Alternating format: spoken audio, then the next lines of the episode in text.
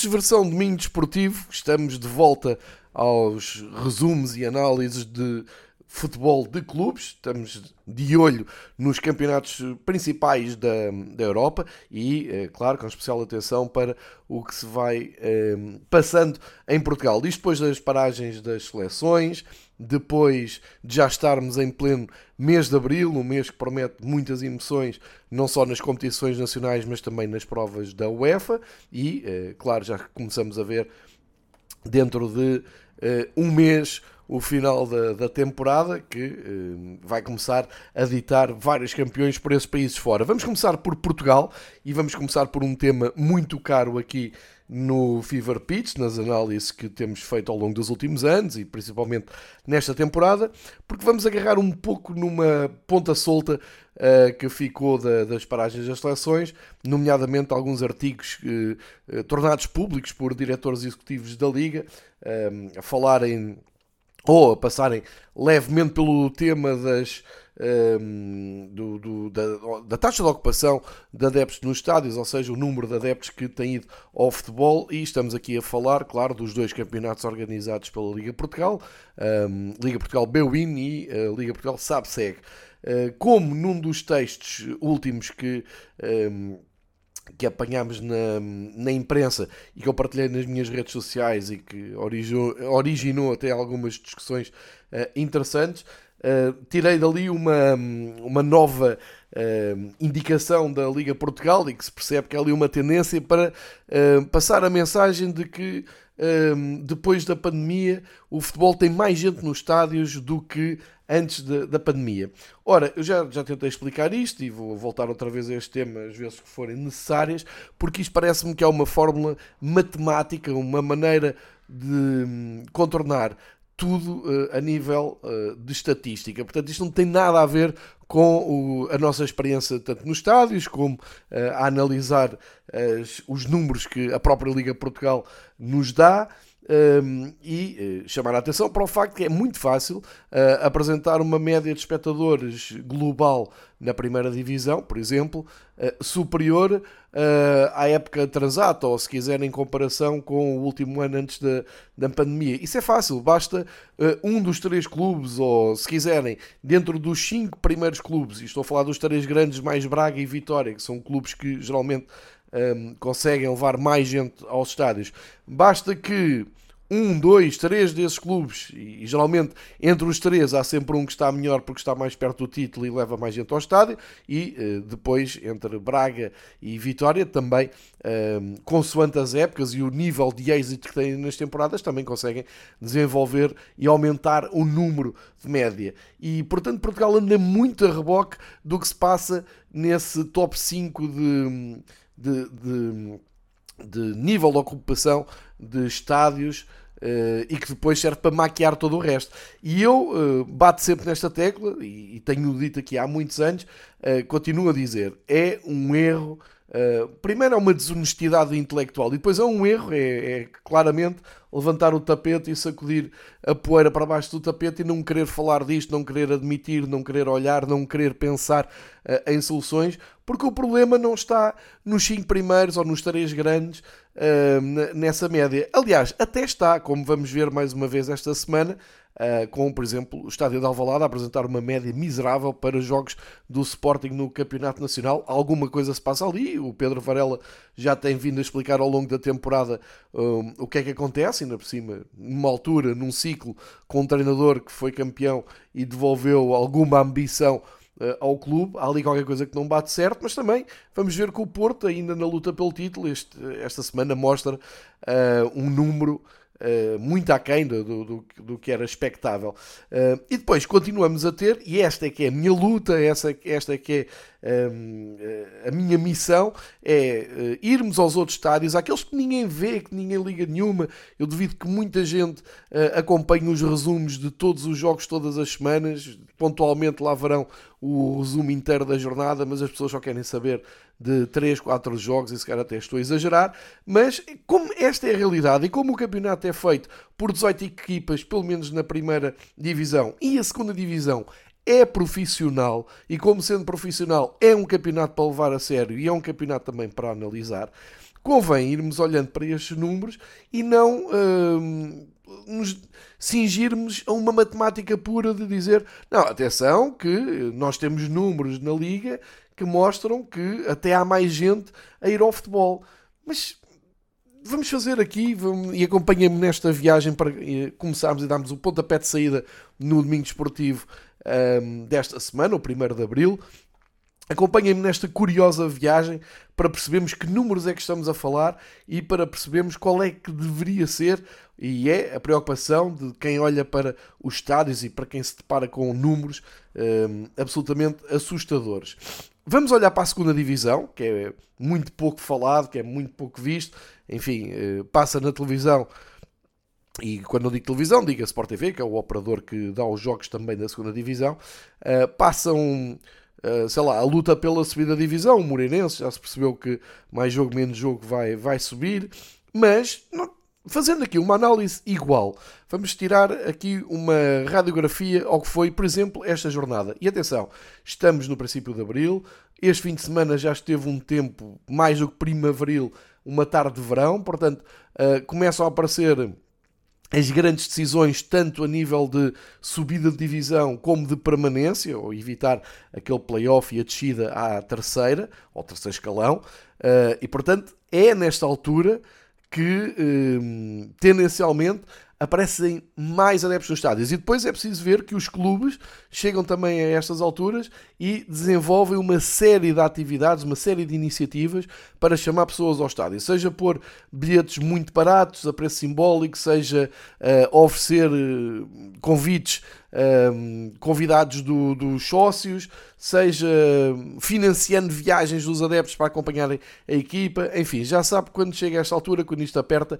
os clubes lembram-se dos seus adeptos e tornam e fazem uh, campanhas que deveriam estar uh, na, na, prioridade até no arranque de cada temporada para uh, se conseguir aumentar o número de adeptos. Mas quando eu ouço que, sim senhor, há mais adeptos no estádio e sendo que eu acho, e tenho a certeza, que isso tem a ver com o tal fator na primeira divisão dos clubes que mais gente levam ao estádio, quer dizer, se o Benfica levar uma média de 50 a 60 mil pessoas uh, por jogo, está a contribuir muito para uh, a média de espectadores em Portugal ser alta, mas tirarem Benfica, Porto e Sporting e os outros dois, uh, Guimarães e Vitória e Braga, vão ver que temos aqui números preocupantes. E depois, há sempre esta vertente. Ao número uh, puro e duro, não é? Uh, a crueza do número de espectadores que vai ao estádio e depois o contexto de cada estádio e o que significa o número de pessoas em estádios. Portanto, uh, e, e, temos aqui o caso do Mafra, uh, que leva pouco mais de mil pessoas ao estádio e há logo 91% da ocupação do estádio, e as mesmas pessoas num outro estádio qualquer, como vamos ver, por exemplo, onde joga o Vila Franquense, onde joga a Bessade, uh, é uma gota no oceano. Vamos começar exatamente por aqui e uh, chama a atenção para o seguinte. Começamos pelo Jamor e começamos por Rio Maior. No Jamor, como se sabe, uh, há muitos anos joga Bessade, a Bessade que já se percebeu que vai evoluir para uma coisa estranhíssima com o Cova da Piedade e eu tenho alguma dificuldade em perceber o que é que vai sair dali, depois logo se vê, mas vamos centrar nisto. Bessade, tal como a conhecemos, recebeu o Torriense, Bessade que luta para não descer, no estádio do Jamor. Obviamente que dizer que apareceram um número de espectadores que deu para preencher 1% das bancadas do Jamor um, será ridículo, porque a Bessade nunca iria encher uh, o Jamor. Mas é um facto. É isto, é com isto que uh, o futebol português lida. Portanto, se, tiver, se olharmos para umas imagens ao intervalo da Bessade contra o Torriense, vê-se 1% de ocupação do estádio. Quantas pessoas são? São 515. Vocês acham que um jogo de futebol profissional que envolve uma organização já desenvolvida, ehm, que consegue atrair 500 pessoas, acham que isto é jogar para quem? 500 pessoas. Vamos, vamos fixar uh, neste contexto. O que é que são 500 pessoas a ir a um estádio de, de futebol? Ou ir a um pavilhão desportivo? Ou ir a um concerto de música? Ou ir a uh, uma peça de teatro? Ou se calhar até ir a uma sala de cinema maior? O que é que são 500 pessoas para, para ver um jogo? Para quem é que estas equipas estão a jogar? Ok, já sabem, é Bessada, é um projeto estranho e tal, mas não fui eu que o aprovei, não sou eu que tenho que lidar com, com isto e não sou eu que escrevo sobre o, o futebol profissional em Portugal, ignorando que existe uma, uma aberração como a Bessada a jogar com o Torriense, lá terá tudo em dia para poder jogar, isso não, não, não, está em causa e que vai evoluir agora para uma nova vida, vamos ver o que é. Mas então vamos a uma coisa mais, um, ainda aqui perto de, de, Lisboa, vamos para Rio Maior, onde o Vila Franquense joga e até goleou o Nacional. O Vila Franquense Nacional, Nacional, uma equipa que nos habituámos a ver na primeira divisão durante muitos anos. Quantas pessoas terão ido assistir a este Vila Franquense Nacional em Rio Maior? 127 pessoas. 100 pessoas mais 27. E eu nem sei se nestas 127 pessoas uh, que a Liga uh, traz no seu site oficial uh, contempla familiares e, e, por aí fora. Isto é, não sou eu que estou a inventar, isto é uma realidade Claro que isto dá muito jeito olhar para estes números e está-los para canto e ir dizer a peito cheio que, eh, atenção, que o Estádio da Luz tem tido uma assistência enorme. 127 pessoas é absolutamente ridículo. É, é, é o desinteresse absoluto. É, isto não existe. Vila Franquense Nacional. Ok, uh, fui escolher a dedo dois projetos que uh, nada dizem, mas que são projetos que existem no futebol português. Então vamos espreitar um, um Oliveirense Tondela, em Oliveira das Mães. Aparecem 526 pessoas. Atenção que não foi muito mais gente ver Oliveirense Tondela do que foi ver o Bessado Torriense. É aí estamos a falar. Ou se quisermos, olhamos então para a trofa, onde o Trofense, o Trofense recebeu o Farense. Um, e despertou o interesse de 589 pessoas. Estamos a falar na casa das 500 pessoas. Querem mais um jogo que nem mil pessoas consegue atrair numa tarde de futebol de segunda divisão uh, profissional? Covilhã Estrela, 940 pessoas foram ao estádio do Covilhã ver o Covilhã Estrela. Ou seja, estou-vos a dar exemplos de jogos que não chegam a atrair mil pessoas. Mil pessoas num jogo de futebol já é o que é. Não chegar a esse número, acho estranho.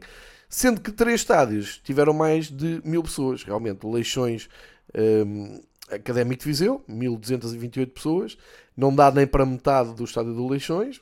Moreirense Feirense, 1292 pessoas, corresponde a 21% do estádio do líder que vai voltar para a primeira divisão. Uh, portanto, é, é, esta a tendência de uma equipa ganhadora que está a caminho do regresso à primeira divisão. Mete 21, uh, 21% da ocupação do estádio. E finalmente, a exceção aqui, como eu disse, o Mafra com o Benfica B, 1126 pessoas, só que estas 1126 pessoas já correspondem a 91% da ocupação, um estádio mínimo que é o estádio do Mafra. Esta é a radiografia do futebol de segunda divisão. Se me vierem dizer que neste conjunto de jogos estão aqui mais adeptos do que estavam antes da pandemia, então já tínhamos um problema gravíssimo e acho que falámos disso aqui uh, desde que existe este projeto. Uh, e não é motivo de orgulho nenhum dizer que, ah, mesmo assim estão aqui mais gente, está aqui mais gente nos estádios. É difícil. Sendo que não percebi bem se o mapa de assistências aumentou em relação ao Covid, era a primeira e segunda divisão, ou era só a primeira divisão ou só a segunda, mas desconfio que se falava só da primeira divisão. Então vamos ver qual é o quadro um, que tivemos direito este fim de semana. Uh, com os números oficiais no site da Liga, gosto sempre de referir isto, isto não são números atirados ao acaso, são números que estão e que podem ser confirmados no, no site oficial do Campeonato Português. Ora, dos jogos desta semana, tivemos três jogos abaixo dos 50%, ou seja, três jogos que eh, não chamaram a atenção nem de metade do estádio. Estoril Gil Vicente, 1612 pessoas. Volto a insistir nisto. Um jogo da primeira divisão que chama às bancadas 1600 pessoas é porque não deve haver grande interesse em ver, e não é nada contra o Estoril, é um Estoril Gil Vicente, 1612 pessoas, 31% do estádio ocupado. Depois, em Vizela e em Guimarães, o Vizela Casa Pia chamou ao estádio 3 mil pessoas e o Vitória Passos 14 mil pessoas. Ora, são casos diferentes, obviamente. O Vitória até vinha de um recorde de assistência daqui a umas semanas, quando recebeu o Aroca, a passar as 21 mil pessoas voltou uh, a baixar bastante, ou seja, voltou para meia casa num jogo com o Passo. O Passo até levou muita gente a, a Guimarães para, para, ajudar nesta fase difícil. E relembro, o Vitória está na luta por entrar na Europa. Se mais de metade do estádio, ou se metade do estádio do Vitória não tem interesse nisto, entramos naquela discussão de qual é que é a estatura moral até de uma, de uma equipa portuguesa que vai lutar para entrar na Conference League e onde seria essencial para uh, lutar pelos pontos no tal ranking da, da UEFA. Isto até mais do que grandes teorias à volta de orçamentos e por aí fora. Bom, no outro jogo que eu falava, o Vizela Casa Pia, 3 mil pessoas, metade do estádio, portanto, o Vizela a fazer um bom campeonato, o Casa Pia também uma das revelações deste ano. Uh, metade das pessoas que uh, leva ao estádio foi o interesse que gerou este jogo. Depois, mais preocupante, mas com os tais números mais animadores para a Liga. Portanto, isto pode ser visto de duas maneiras. O Sporting Santa Clara meteu 62% de ocupação do estádio. Perante a miséria que vimos até aqui, será, seria um sinal positivo. O problema é que estamos a falar do Sporting. E o Sporting meteu 31 mil pessoas a ver um Sporting Santa Clara. Quando o Sporting está efetivamente a lutar por objetivos, para tentar chegar segundo, ao segundo lugar e hum, respectivo apuramento para a Liga dos Campeões, eh, tentar melhorar de qualquer maneira a sua prestação. Está na, talvez na melhor fase da temporada, eliminou o Arsenal, está na, na Liga Europa. O que é que falta para as pessoas irem ao Valado? Onde é que estão? Um, quando é que está quase metade do, do estádio? Enfim, uh, são são este, este, tipo de questões que, eh, se calhar, a Liga deveria procurar responder em vez de agarrar em 31 mil pessoas e dizer, não, afinal, isto ainda vai muita gente ao estádio. O, aqui um bom caso, o Marítimo Boa Vista, que leva uh, quase 10 mil pessoas, o estádio dos Barreiros, o estádio do, do Marítimo, tem sido, este sim, um bom exemplo de um, boas ocupações de estádio, na, à volta dos 90%. Uh, e em quase todos os jogos, não só quando lá vão os grandes, uh, tem uh, registado uma, um, ótimas assistências e é, e é, visível a olho nu porque os jogos que dão na televisão do Marítimo têm sempre as bancadas muito bem compostas, com um bom ambiente, portanto o Marítimo até é uma das exceções à regra. No Chaves Braga, que também com umas imagens fabulosas de Chaves com as bancadas cheias, com o setor visitante muito bem preenchido, com um belo ambiente, mesmo assim foi mais uh, o impacto visual do que uh, na prática o número de bilhetes vendidos. Foram vendidos cerca de 5.500 bilhetes no Chaves Braga, o que quer dizer que 64% do estádio foi ocupado, uh, portanto, longe de ser uma casa cheia. Mas para aquilo que estamos habituados, foi um ótimo espetáculo visual uh, ver as bancadas Chaves muito bem preenchidas. Depois temos o caso da jornada, o Rio Ave Benfica só com uma bancada, com a tal aberração do clube de Vila do Conde ter mandado uma bancada abaixo e até hoje ficou assim. E, e já vamos falar nisso. E números brutos. A bancada leva 5 mil pessoas, uh, registou uma afluência de 4.134 adeptos, o que quer dizer 78% da bancada uh, ocupada. A bancada, por este, uh, por este entendimento, é o estádio, não é? Portanto, a capacidade do, do estádio dos Arcos neste momento é aquela bancada, 78%. Ou uh, houve aqui muito espaço deixado por uma questão de segurança, ou há aqui também um desfazamento entre uh, o que é uma lotação esgotada e o que é a ocupação depois em dia de jogo. E finalmente, o Porto, que contribui sempre também para uh, aumentar a média e um, maquiar estes números de, de, do, do, futebol em Portugal. O Porto que luta pelo, pelo título, que está em vésperas de uh, jogar um clássico decisivo na luz.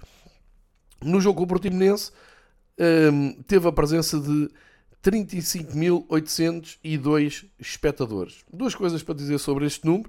Isto significa que o Estádio do Dragão levou 70% da sua capacidade.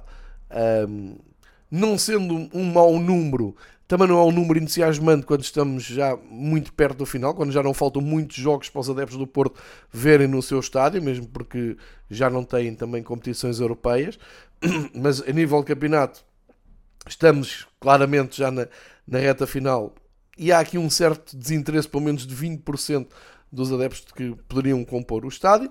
E depois aqui uma pergunta que já não faço há muito tempo e que gostava mesmo de deixar no ar e gostava que se isto chegar aos ouvidos de alguém da Liga Portugal. Será que não acham embaraçoso, ao fim destes anos todos, o Porto gozar à grande com os números oficiais que dá e eh, transmitir números como 35.802 espectadores um, para fazer coincidir o último número que dão com o número da camisola do jogador que marca o golo, o primeiro golo, neste caso o único golo, uh, que é o Fábio Cardoso. O Fábio Cardoso é o número 2 e a assistência acaba em 2 no Dragão. Isto acontece há anos e anos e anos. Não há ninguém na liga que diga que já chega desta hum, deste circozinho que, que, se monta, não é? De tipo putz, olha o que é que a gente faz aqui com os números da Liga Portugal. Já toda a gente percebeu, uh, mas nunca ouvi uma, uma palavra sobre isto. Agora, isto é completamente inofensivo, é, tem importância alguma, nenhuma, mas que está lá o tiquezinho de uh, fazemos isto como, como queremos, está. E que a Liga pactua com isto porque publica esse número, pactua. Portanto, feitas as contas, tenho-vos a dizer que os números deste fim de semana de futebol em Portugal, uh, só três jogos ultrapassaram a casa das 10 mil pessoas nos estádios. Isto num campeonato que eh, caminha para o fim, com bom tempo, como eu disse, e num contexto em que diretores executivos da Liga dizem que um, ehm, trabalha-se muito para colocar uh, as famílias de volta ao futebol, isso é, enfim, aqueles textos todos bonitos e que agora até há mais gente do que antes da pandemia. Se há agora mais gente antes da pandemia, então nem quer saber dos números oficiais ehm, de pré-pandemia. Estes números são muito tristes. Eu recordo que houve um jogo em Portugal de futebol profissional que levou 127 pessoas às bancadas. É isto que eu quero que me explique, é isto que eu quero debater, é isto que eu quero falar. Não quero que me venham com equações matemáticas. Não, não, não, mas agora o número total de adeptos. Não. Isto é a verdade, estes são, são os números. Virando a página e até à boleia do que trouxe aqui no primeiro capítulo, então, do Domingo Esportivo desta semana Vamos, hum, vamos diretos para o Rio Ave Benfica, porque uh, acho que o, o, grande momento, acho que uh, o que fica na eh, consciência coletiva de, daquele jogo, para quem viu na televisão, bilhetes disponíveis para o Benfica eram cerca de mil. Uh, eu acho que pelo menos o triplo das pessoas uh, devia estar ali nas imediações antes do jogo, só para poder ver o autocarro do Benfica, os jogadores do Benfica, transmitirem alguma força. Portanto, isto para dizer que a procura de bilhetes para este jogo seria infinitamente maior do que hum, a oferta. Uh, e tivemos uh, aquela imagem que eu já, já, sabia, não é? já, já, tinha, já tinha dito aqui, aliás, tenho avisado quase todas as semanas que um, a maneira como é filmado o jogo no, em Vila de Conde nem sequer se ajudam, quer dizer, nem, não foram capazes ainda de criar ao fim de uh, meses e meses de campeonato, criar uma estrutura em que conseguissem colocar umas câmaras uh, do outro lado da, de, de onde filmam, que era para não aparecer aquele espetáculo absolutamente patético e de terceiro mundo de estarmos a ver um jogo com o líder do campeonato, um jogo importantíssimo para uh, a classificação final do campeonato e não vermos um único adepto, porque a maior parte do tempo estamos a seguir o jogo e não há nada uh, no uh, cenário de, que se assemelhe a um jogo de futebol. Parece que estamos a ver um, um treino, parece que voltamos aos tempos da pandemia. Posto isto, queria uh, aqui partilhar um momento engraçado do Roger Mateus, um abraço para ele, que no Twitter Uh, acabou por partilhar que estava a ver o jogo na BT Sports, o operador uh, inglês estava a, tra a, transmitir o jogo, um, ehm, e que foi partilhando aqui pelo menos duas tiradas de, dos jornalistas, comentadores, narradores ingleses, estavam absolutamente deliciados com aquela imagem de terceiro mundo. Vejam bem a imagem que a Liga Portugal passa para ehm, um país de primeiro mundo como o, como Inglaterra, na BT Sports, em que a melhor coisa que ele ouviu, ou o mais elogioso que ouviu de, de comentários, foi logo no início da transmissão, quando o, o narrador disse one of the most unconventional stadium we ever saw in a professional league. Ou seja, um, isto até se calhar num tom mais irónico, um dos estádios mais uh, inconvencionais que nós vimos, mais, mais, vamos dizer, estranhos, mais originais, que nós vimos numa liga profissional.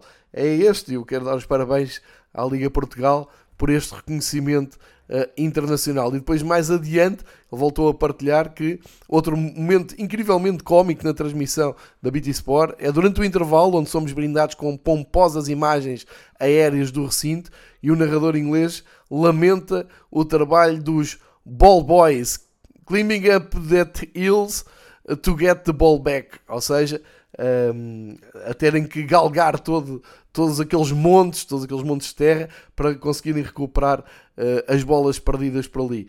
Uh, isto aconteceu, isto foi partilhado, repito, pelo Roger Mateus no, um, na, na, no Twitter e depois outros, muitos comentários sucederam. Eu, eu os, os comentários preferidos é da malta que uh, dá de caras com aquela realidade já na reta final do campeonato, como se nunca tivessem olhado para aquilo.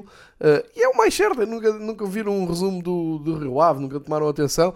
E havia malta uh, incrédula com o facto das câmaras estarem do lado do, dos adeptos, de, de não se ver um, uma única pessoa a maior parte do jogo. Enfim, bem-vindos então a algo que eu já tinha dito aqui e tenho dito aqui um, todas as jornadas, que é, é, um cenário absolutamente desolador do terceiro mundo, aquele uh, em Vila do Conde.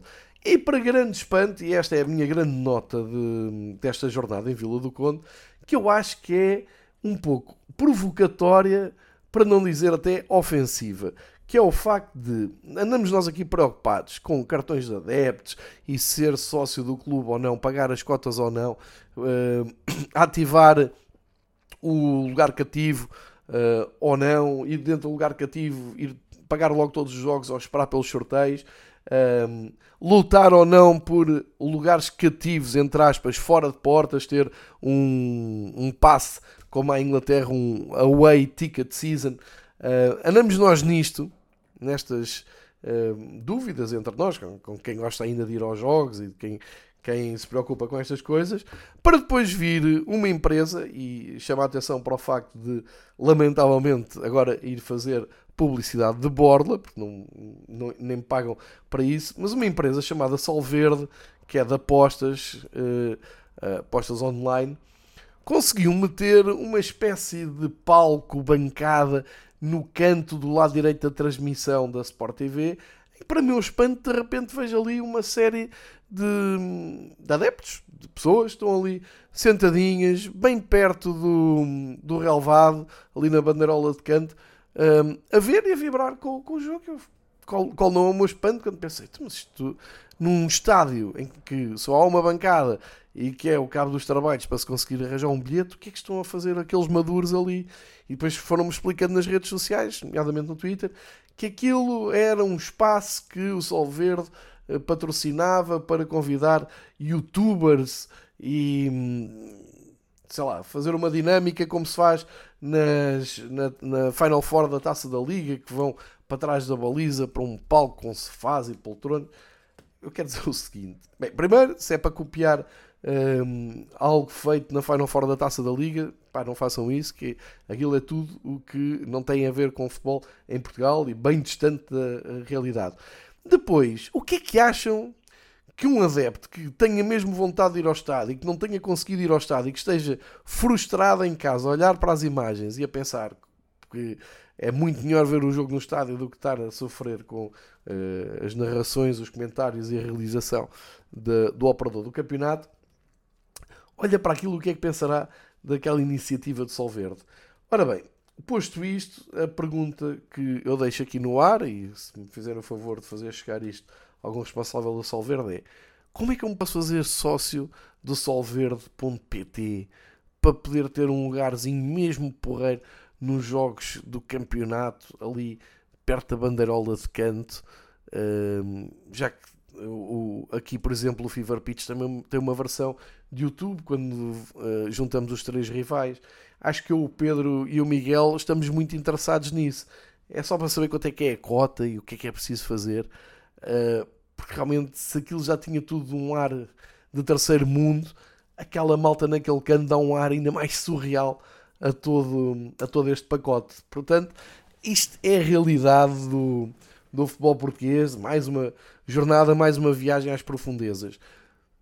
Futebolisticamente falando, muito engraçada a pressão que se colocou no Benfica por ser mais uma paragem e sempre que o Benfica falhou no, no regresso, um, ou melhor, sempre o Benfica falhou no campeonato foi depois de regressos de, de paragens de datas FIFA.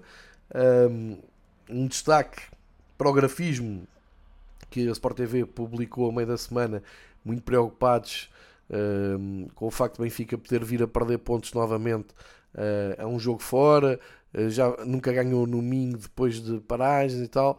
Bom, a resposta do Benfica foi jogar QB, ganhar um zero, somar 3 pontos, seguir em frente.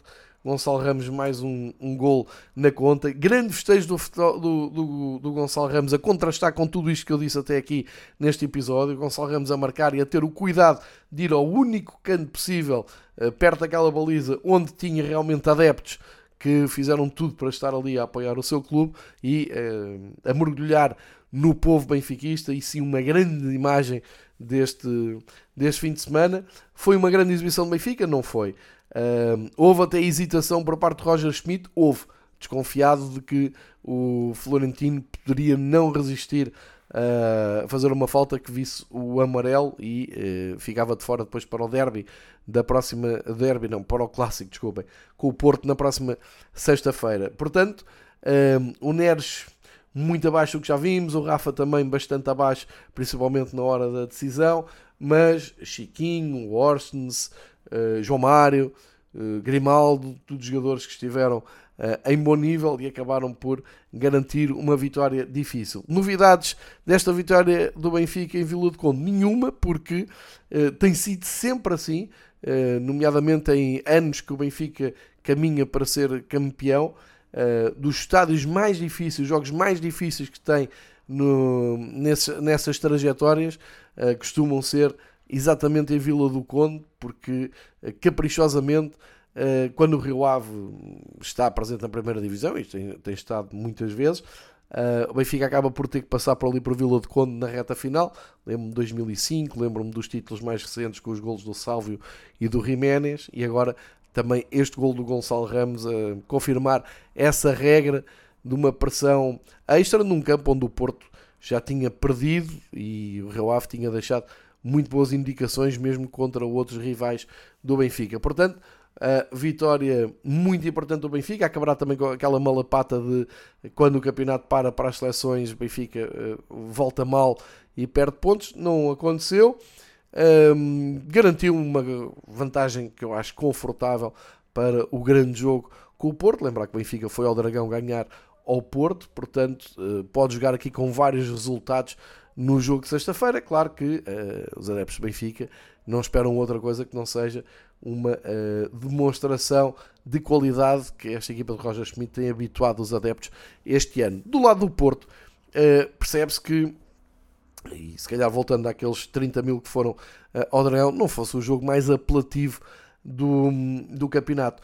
Um, um Porto Portimonense, uh, em termos de campeonato, desde que existe Estádio do Dragão, significa o seguinte: 23 jogos em, em todas as competições, penso que são 20 para o campeonato, mas em todas as competições são 23 jogos. E adivinhem quantas vitórias para o Porto? 23. E o score é 80 gols marcados para o Porto, 10 para o Portimonense.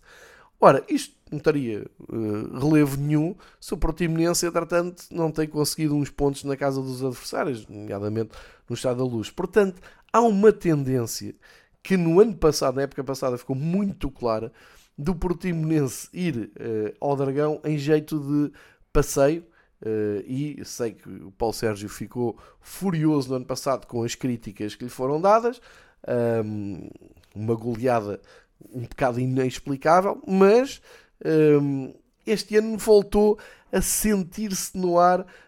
Um, eu vou dizer isto de uma forma simpática, um jeitinho a, jogo de treino, um jogo amigável entre Porto e Portimonense. Pensei que ficou um zero, mas uh, temos aqui dados curiosos, como o Sérgio Conceição olhou para este jogo e pensou: olha, vou pôr o Cláudio Ramos, um guarda-redes que tem um jogo oficial pelo Porto, vai fazer hoje aqui o segundo, porque não? Aqui em casa contra o Portimonense e vou lançar também o Manafá. Um, não é, não é, vou dizer isto de uma, maneira que não belisque nada nem ninguém, não é o jogo mais apelativo para ver do campeonato português, acho eu.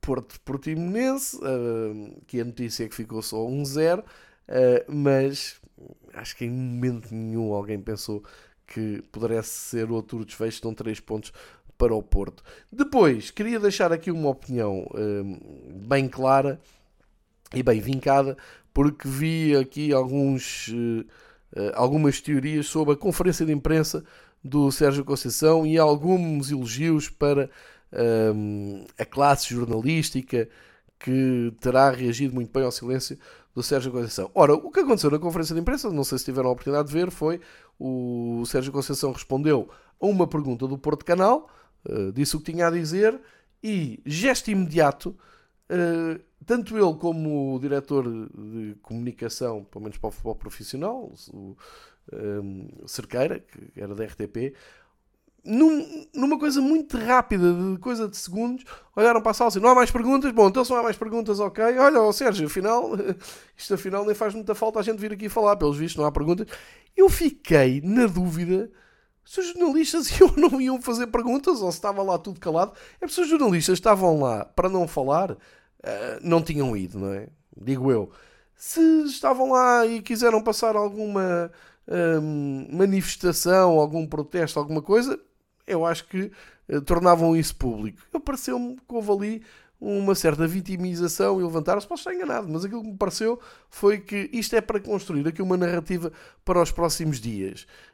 Um, e depois há aqui uh, outro problema, é que ontem o Benfica também jogou ao Norte e percebeu-se que, uh, por exemplo, uh, o Correio da Manhã e a TVI não tinham um jornalista presentes no, no Dragão e tinham em Vila do Conde. Não sei se isso terá contribuído também para o amu do, do, dos, dos, responsáveis do Porto, neste caso o treinador e do assessor de comunicação. Mas uh, tenho muitas dúvidas, posso estar enganado, atenção, isto é a minha opinião e posso depois, daqui a uma semana, ter que vir aqui retratar-me e dizer que sim senhor, isto foi um protesto uh, concertado dos jornalistas que quiseram boicotar a conferência e não fazer perguntas.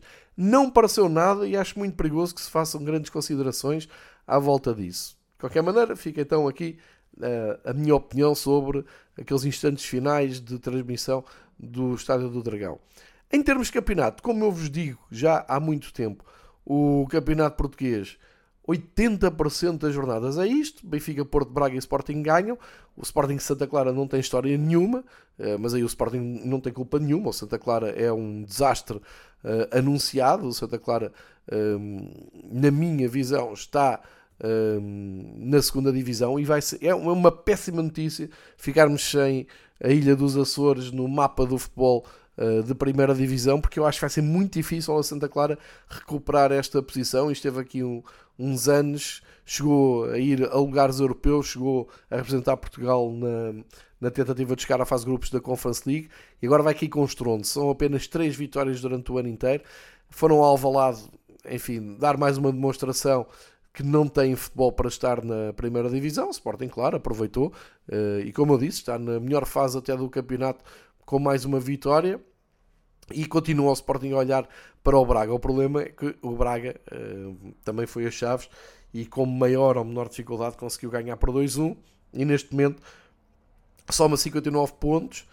Fica na expectativa uh, do Porto não ganhar o clássico ou perder o clássico e o Braga poder ultrapassar, uh, inclusive o Porto, agora nesta reta final em busca do segundo lugar, isto é, apuramento direto para a Liga dos Campeões, está em aberto. O Sporting na expectativa, mesmo fazendo uh, aqui agora um ciclo muito bom de resultados, o facto de já ter seis derrotas e dois empates para trás uh, tem atrapalhado um pouco estas contas do. Uh, estas contas do, do, do, terceiro lugar, o Sporting continua em quarto, uh, e depois na luta pelo quinto lugar, aquele lugar que ainda dá para ir uh, à Liga à Conference League, ou à fase de apuramento da Conference League. O Vitória de Guimarães, pelo terceiro jogo seguido, não ganha, agora empatou com o aflito Passos Ferreira. O Aroca não aproveitou um, aliás, não aproveitou, não. O Aroca vai jogar hoje com o Famalicão. Em caso de vitória do Aroca, pode colar-se uh, ao, ao, Vitória. Uh, e seria uma luta ainda mais interessante pelo quinto lugar. E depois, olhando pelo, aqui pela zona de conflito, de uh, sobrevivência, o Passos Ferreira consegue tal, esse, esse, tal empate em Guimarães, valioso. Terceiro jogo sem perder da equipa de César Peixoto. Só que esta vitória, este regresso às vitórias do Marítimo, 4-2 ao Boa Vista, atira o Marítimo um, para uma zona, uh, ou mantém o Marítimo numa zona privilegiada de uh, continuar fora da descida direta. Depois temos o Estoril, que regressando às vitórias também respira melhor, ganhou ao Gil Vicente uh, e abre para uma diferença de 6 pontos para o Marítimo. Vamos ver se é suficiente para manter o Portimonense com esta derrota. São já muitas derrotas caídas de Paulo Sérgio.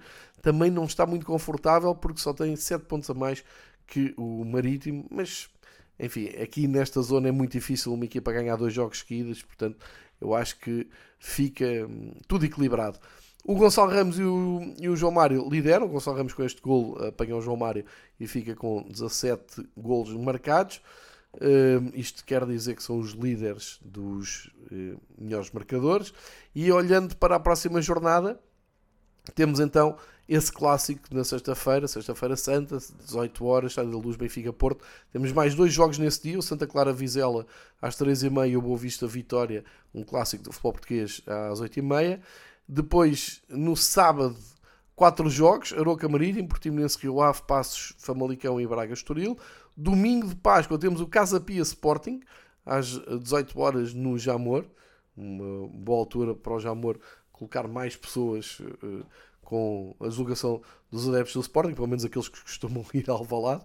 Uh, e finalmente na segunda-feira, dia 10, o Gil Vicente Chaves. É este o retrato da primeira divisão, são estas as incidências, são estes os temas que quis destacar esta semana no regresso do futebol eh, de clubes e partimos a, eh, a partir de agora. Vamos para uma viagem pelo futebol mais importante da Europa, o top 5 de futebol um, ehm, europeu, com destaque para despedimentos. E começamos até por Inglaterra, onde o Leicester, ao perder com o Crystal Palace, um, foi a gota d'água para Brendan Rodgers, despedido do Leicester. Uh, e senhores, eh, a classificação em Inglaterra nos, nas últimas posições. Vamos pôr isto assim: do 12 lugar, o Crystal Palace, que tem 30, até o último, que é o Southampton, que tem 23, são 7 pontos de diferença. Ou seja, ninguém está condenado, ninguém está salvo uh, até ao Crystal Palace. Depois, a seguir, está o Chelsea, só para ver a tragédia que é o ano do Chelsea, com 38 pontos nem de propósito. O Leicester, que ocupa o penúltimo lugar da tabela, despede o Brendan Rodgers. E o Chelsea, eh, que somou mais uma derrota, eh, a décima derrota no campeonato, perde em casa com Aston Villa e eh, Graham Potter também é despedido. Perceber o nível de loucura em Londres, no, no clube Chelsea, o Graham Potter foi contratado em setembro, se não me falha a memória, e assinou por 5 anos. Era um projeto a 5 anos à frente do Chelsea. Uh, vejam o dinheiro que não estará envolvido neste despedimento do Graham Potter e vamos ver quem é o senhor que segue ao leme do Chelsea. Vamos então aos destaques da jornada no campeonato inglês. Claro que o clássico Manchester City e Liverpool dominou atenções, acabou uh, de uma forma trágica, tal como era previsível para a equipa de Klopp, 4-1, absolutamente inaceitável a exibição de Liverpool, esteve a ganhar por um zero, mas nunca se sentiu que o Liverpool estivesse perto de atrapalhar a vida a um, Pep Guardiola. 4-1 sem Erling Haaland, uh, uma demonstração de força do City, pressão no Arsenal, pouca pressão sentiu, ganhou na recepção ao Leeds United também por 4-1 e mantém-se então ali a luta pelo primeiro lugar. Recordando que o Arsenal neste momento tem 29 jogos, 72 pontos e o Manchester City 28 jogos, 64 pontos. Um, vamos supor que o Manchester City no acerto do campeonato quando fizer o 29 jogo e ficar igual em termos de jogos ao Arsenal, mesmo que ganhe, aumenta para 67 pontos e terá que ir buscar depois 5 pontos de desvantagem para igualar o Arsenal. Ou seja, isto não está fácil para o City, não está decidido para o Arsenal, mas continua a ter muita pinta de uh, título recuperado em Londres e festa enorme para os uh, Gunners que uh, há muito tempo que não se viam envolvidos nesta, nesta luta. Depois, também luta interessante pelo top 4, obviamente, são as quatro primeiras equipas que entram diretamente na Liga dos Campeões via Premier League. O Newcastle ganhou ao Manchester United 2-0, outro grande jogo da jornada. Apanhou o Manchester na classificação, tem os dois 27 pontos uh, e o Newcastle acaba por um, ter uh, vantagem, está à frente no critério de desempate são 50 pontos para cada lado, mas têm ambos que olhar para baixo, nomeadamente Manchester United, para o Tottenham, que entretanto também tinha despedido um, António Conte, que diz que poderá estar perto de Milão, mas já lá vamos ao futebol italiano. O Tottenham que empatou neste fim de semana num jogo, uh, aliás, que vinha, uh, tinha empatado uh, no último jogo de Conte 3 a 3 com o último e agora tem que ir a Liverpool ganhar o aflito Everton.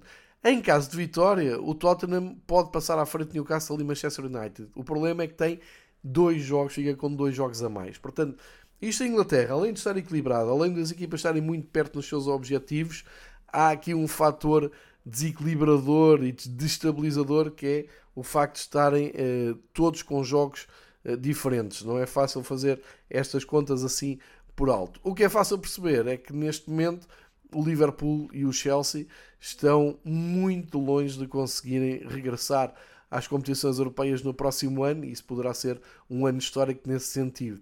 O, é que os lugares europeus estão a fechar no Tottenham com 49 pontos e o Brighton, que tem feito uma belíssima época, tal como o Brentford, são as equipas ali mais perto do quinto lugar, mas já estão a uma distância considerável e não parece que consigam entrar nesse top europeu. Depois, como vos disse, a luta pela manutenção é incrível. São os tais 7 pontos entre o 12 e o 20. É quase metade da tabela a lutar para a segunda metade da tabela a lutar para não descer. E isto vai trazer muitos e bons jogos e emocionantes jogos nas próximas semanas. Na luta pelo título, para a semana, uh, sábado, temos, aliás, no domingo, até começo por aqui, o Arsenal vai ao terreno do Liverpool, uh, mesmo sabendo que o Liverpool está uh, a fazer uma época miserável. Nestes jogos costumam se superar com Anfield a puxar pela equipa às 4h30 de domingo, grande teste para o Arsenal. Poderá aproveitar então o Manchester City, que vai ao terreno do último no sábado às 5h30 uh, eh, jogar com o Southampton. Uh, é este o quadro na luta pelo título uh, da Liga Inglesa. Em Itália, vem aqui um aviso em duas frentes. Ou seja, o Nápoles já sonhava em encomendar as faixas, em fazer a festa, o, a vida corria-lhe bem, o Inter já tinha perdido com a Fiorentina no sábado. Um, iam para o jogo que simbolicamente passava o testemunho de campeões. Iam receber o AC Milan, que há três jogos que não ganhava, inclusive havia uma derrota em um Dine 3-1, e o que é que aconteceu em Nápoles? Aconteceu um esmagamento e uma demonstração de força do Milan que dá dois sinais. Primeiro, a eliminatória da Liga dos Campeões entre Nápoles e Milan está muito longe de estar um, atribuída uh, para o Nápoles, apenas e só porque jogam melhor futebol e têm estado imparáveis no campeonato.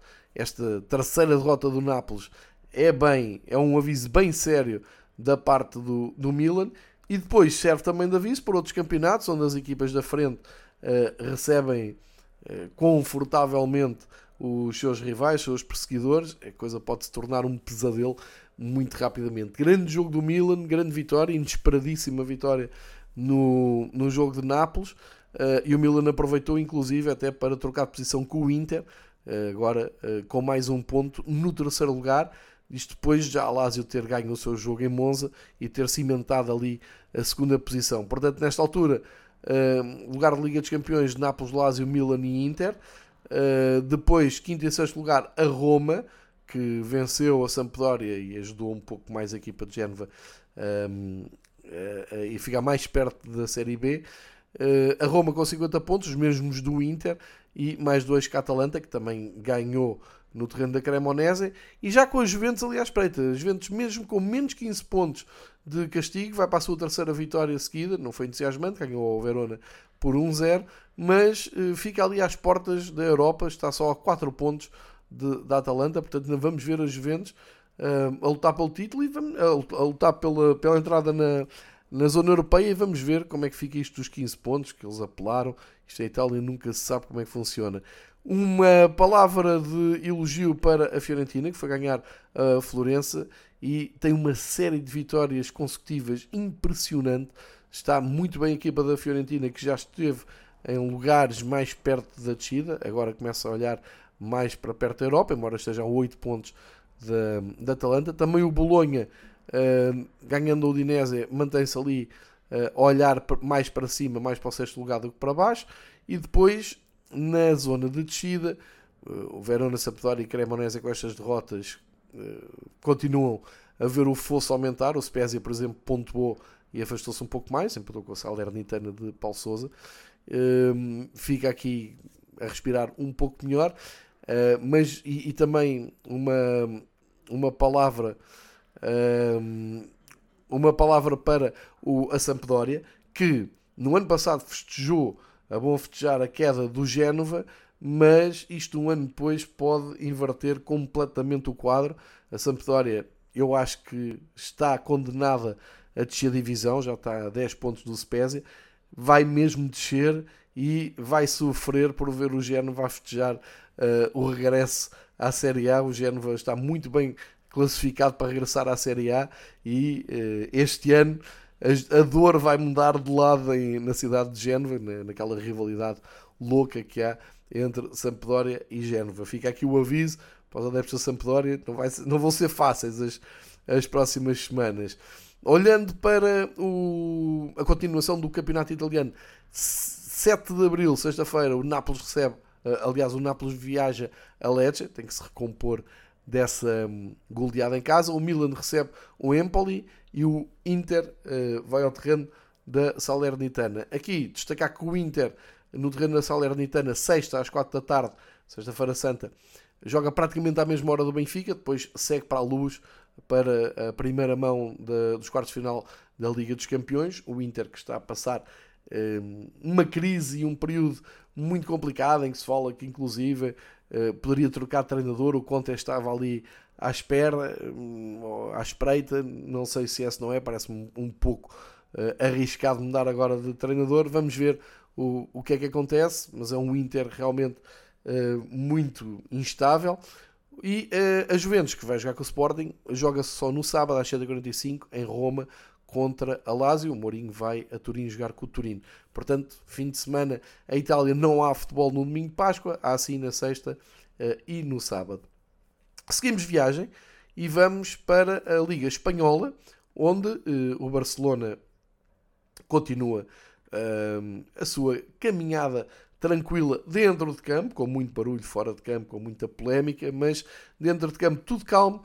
A viagem até Elche, goleada por 4-0. Real Madrid recebe o Valladolid, goleada por 6-0. Tudo normal ali na frente.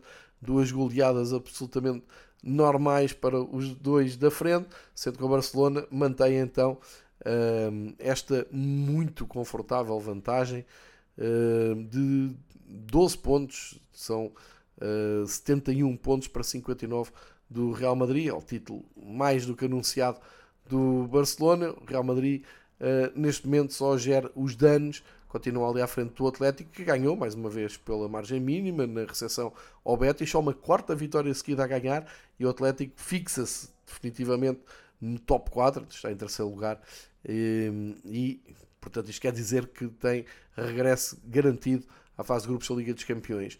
A Real Sociedade luta por esse lugar, por regressar à Liga dos Campeões, mas uh, perdeu no terreno do Villarreal a sua sorte e tem que agradecer ao Real Madrid é que como vimos o Betis, o Real não, o Atlético, perdeu em Madrid com o Atlético e, portanto, fica tudo na mesma ali na luta pelo quarto lugar. O Villarreal chega-se à frente, quarta vitória nos últimos 5 jogos, com esta vitória fica ali um pouco mais perto do Betis e ainda olhar para a, a Liga dos Campeões. Já fora da zona europeia, mais difícil para o, o Atlético de Bilbao, empatou 0-0 com o Getafe e continua um, com um fosse grande para a zona europeia. Lá mais para baixo, uh, destacar também o Celta, que não tendo ganho ao Almeria, empatou 2-2 num jogo que um, o Celta voltou a pontuar, portanto já não perde há bastante tempo, continua a pontuar, está exatamente a meio da tabela a equipa de Casco Carvalhal, décimo lugar com 35 pontos, uh, e depois lá mais para baixo o Valência com mais uma com o Valência com menos um jogo, aliás, vai jogar esta noite com o Raio Vallecano, continua ali muito apertado. Tem mesmo que ganhar ao Raio Vallecano para uh, conseguir sair da zona de descida, uh, onde está o Elche já condenado, uh, e o Almeria que com este com este empate também não consegue dar ali uma fuga e ficar aos últimos lugares. Quem deu uma fuga foi o, o, o Sevilha, que foi ao terreno do Cádiz, ganhou 2-0 e agora respira melhor, uh, embora não se possa distrair, são só 4 pontos de avanço para o 18º. No campeonato espanhol, parece já tudo entregue no que diz respeito ao título. Há ali emoção na zona europeia e também com dois históricos como o Valência e o Sevilha a lutar para não descer. Uh, isto é animado para a semana uh, em Espanha jogam no, na sexta-feira santa, no sábado, domingo Páscoa até na segunda, dia 10, uh, eh, que é o, quando fecha a jornada com o líder a receber o, o Girona, o Real Madrid recebe o Villarreal no sábado. Portanto, uh, todas as contas estão mais simples no Campeonato Espanhol e vamos virar então para a Bundesliga, onde houve grande surpresa uh, durante a paragem de seleções, ou já no fim da paragem de seleções, com o Bayern Munique a dispensar ou pensaram se calhar uma palavra simpática para demitir o, o Nagelsmann, que saiu mesmo do Bayern Munique com várias histórias de, de ter ido passar férias no período de seleções e isso não ter sido bem visto pela direção. Uh, enquanto os jogadores não foram à seleção, ficaram a treinar, ele foi de férias, como o Müller. Uh, também algumas discussões com o Mané uh, virem cá para fora. Enfim, é verdade é que trocaram, foram buscar o Thomas Tuchel, que estava disponível no mercado, e uh, a chegada de, do técnico alemão a Munique não podia ter corrido melhor contra a sua ex-equipa. Ganhou e recuperou o primeiro lugar, mas ganhou com estilo, chegou aos 4-0, Verdade que o primeiro gol é estranho, o Kobel, do guarda-redes do Dortmund, falha completamente a saída e permite fazer um gol aos 13 minutos, depois o Müller aos 18 aumentou, bisou aos 23 e aos 50 o Coman, hum, mete o resultado em 4-0. Depois em uma, uma tímida reação do Dortmund, o Henrique faz o 4-1 de penalti, o Malan faz 4-2, ficou menos pesado o resultado, mas em termos exibicionais, nenhuma dúvida, o Bayern uh, recuperou então o seu primeiro lugar, segue na frente, mais dois pontos. Agora, aqui o grande desafio do Bayern é, uh, e de Tuchel é manter esta regularidade e não se desfocarem em jogos que já lhe valeram três derrotas e sete empates, que é, esta que é a novidade do Bayern neste ano. Em 10 jogos da Bundesliga, o Bayern conseguiu não ganhar. E temos que agora que aguardar pelos próximos tempos para perceber se essa regularidade agora é mantida ou se vai continuar a haver emoção.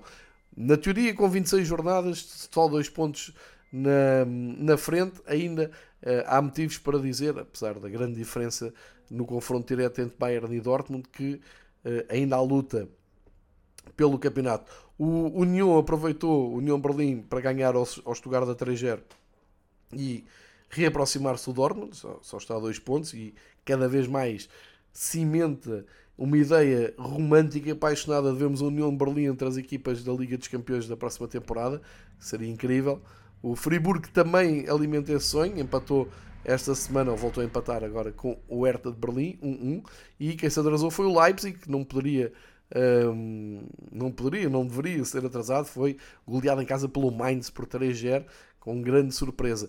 E outra equipa que ainda está na zona europeia, o Eintracht Frankfurt também não ganhou, empatou em casa com o Bochum e deixou ali um grande ponto de interrogação com uh, o apuramento europeu, porque Leverkusen, uh, em mais uma vitória, uh, desta vez no terreno do Schalke, o Mainz, como dissemos, com o Leipzig, estão ali mesmo à porta da, da Europa a, espreitar.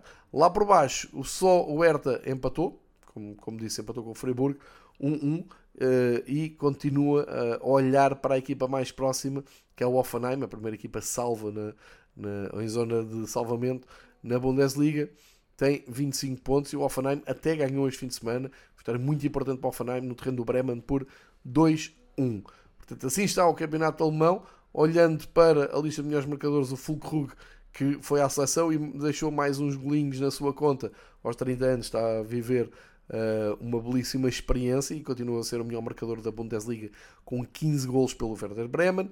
E na próxima semana na Alemanha joga-se sábado e domingo, sendo que o Dortmund recebe o União de Berlim, grande jogo em perspectiva, e o Bayern vai ao terreno do Friburgo, exatamente o quarto classificado, que já não perde algumas jornadas, um, para ver se vamos ter aqui emoção ou não. O mais certo é o Bayern agora arrancar para uma ponta final demolidora, mas temos que aguardar para ver se se confirma então essa melhoria e, acima de tudo, uh, trazer uh, regularidade a essas vitórias. Regularidade que em França o PSG continua a não mostrar.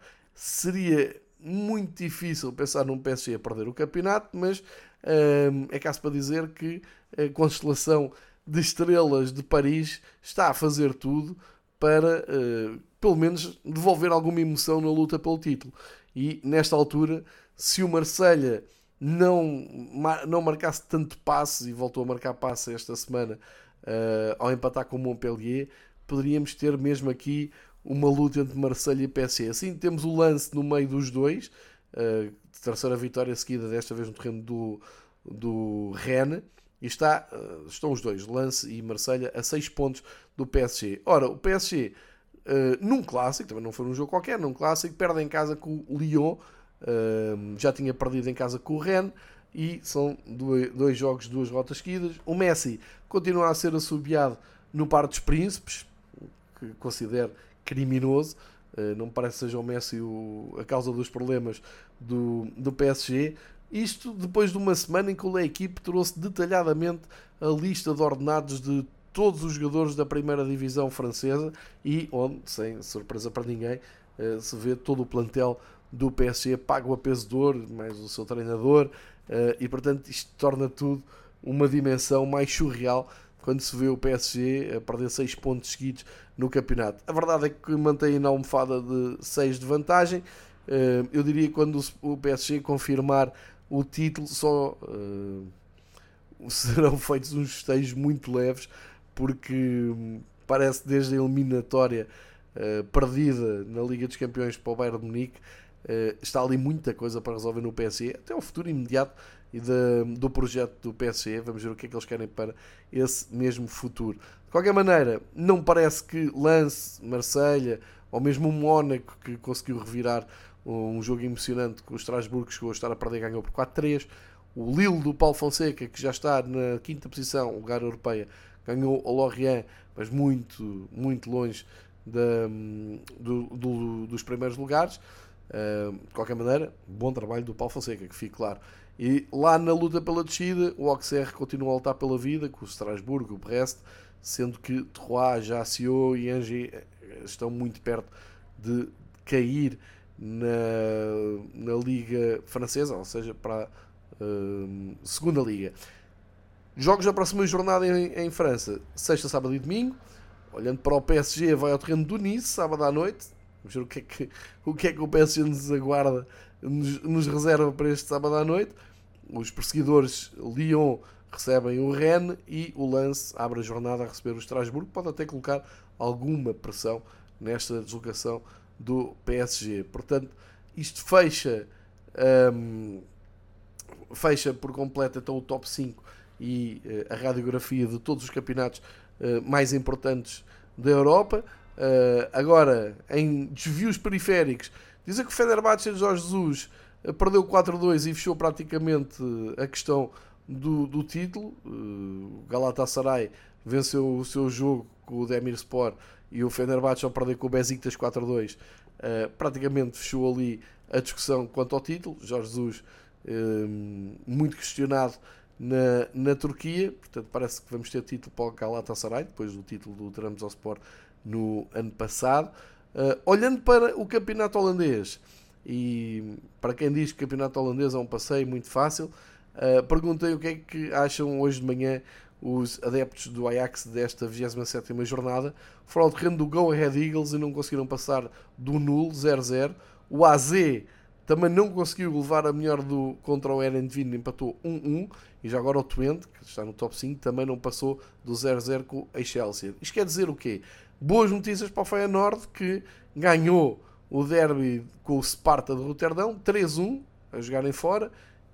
Chegaram a ter intermedios 1 a 1 um, o derby, mas partiram para uma vitória convincente e aumentam a vantagem então para o, para o Ajax e nesta altura parece-me mesmo que há muito fortes possibilidades de termos grande festa em Roterdão com o regresso do Feyenoord ao título da, da Holanda. Nesta altura são 64 pontos para 56 entre Feyenoord e Ajax, portanto as coisas estão-se a compor. O PSV um, aproveitou para ganhar no terreno do NEC 4-2 e uh, colou-se aos 56 pontos do Ajax, uh, levantando aqui agora as dúvidas nos acessos europeus e a distribuição dos clubes holandeses pelas taças um, europeias.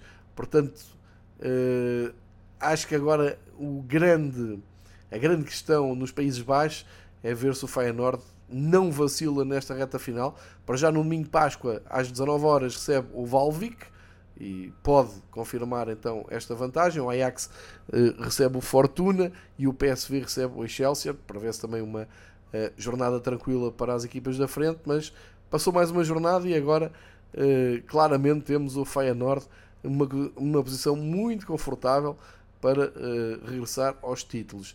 Na Bélgica, mais uma volta, agora na 31 eh, jornada, para dizer que os seis da frente ganharam, portanto, tudo na mesma. Uh, Genk, San Gilloise, Antuérpia e Ghent são as equipas que estão na, no tal playoff para depois discutir o título. O Clube Bruges, o campeão, uh, voltou às vitórias este fim de semana, mas continua fora do top 4 uh, e, portanto, vamos adiar as emoções da luta pelo título uh, lá mais para a frente, sabendo que uh, para acompanhar uh, para acompanhar agora a odisseia do campeão Clube Bruges, que se ficar de fora do top 4 final será muito estranho e inesperado. Finalmente, este, esta semana vamos espreitar o campeonato da Grécia, que entrou agora então numa, numa fase neste domingo com uh, três jogos na luta uh, pelo título, seis equipas lutam uh, pelo título, e temos vitória do PAOK sob o AEK. aliás, desculpem, do AEK. Agora podia arranjar aqui problemas graves, não me estava a soar bem. O AEK é que foi ganhar o terreno do PAOK, assim é que é, e o AEK de Atenas é líder do campeonato grego luta intensa com o Panathinaikos, que empatou com o Volos, e portanto ambos têm 103 pontos. Espreita o Olympiacos, que também não foi além do empate com o portanto estava tudo muito hum, emocionante no hum, Campeonato da Grécia. É esta a dica que deixo fora dos campeonatos mais mediáticos para seguirem nas próximas semanas. Portanto, fica tudo dito deste domingo esportivo versão um, versão pós-paragem das seleções, hoje um pouco mais tensa, passar um pouco uma hora de, de episódio, mas uh, porque no princípio uh, acho que valeu a pena falarmos ali um pouco mais detalhadamente o que é que é a afluência de adeptos em Portugal. Acredito que a partir de agora os estádios vão ter mais gente porque vêm as grandes decisões, os preços vão diminuir nos estádios que costumam estar vazios, as pessoas que não costumam ligar tanto ao futebol vão uh, aproveitar agora o bom tempo, se calhar, para, para as emoções do futebol. Uh, quero ser otimista em relação a isso. Só peço é que não se usa matemática para passar a testar de estupidez uh, adeptos que ainda se preocupam com isto. De resto, muito boa semana, vejam futebol, se puder vão ao estádio já sabem. Sexta-feira, grandes emoções no fim de semana da Páscoa. Está combinado que voltaremos ao domingo esportivo, dois a uma semana, para fazer o balanço de tudo o que aconteceu então nesse fim de semana de Páscoa, já sabem, com sexta, sábado e domingo de muitas emoções. Grande abraço a todos, podem seguir o Fever Pitch no Twitter e até ao próximo episódio.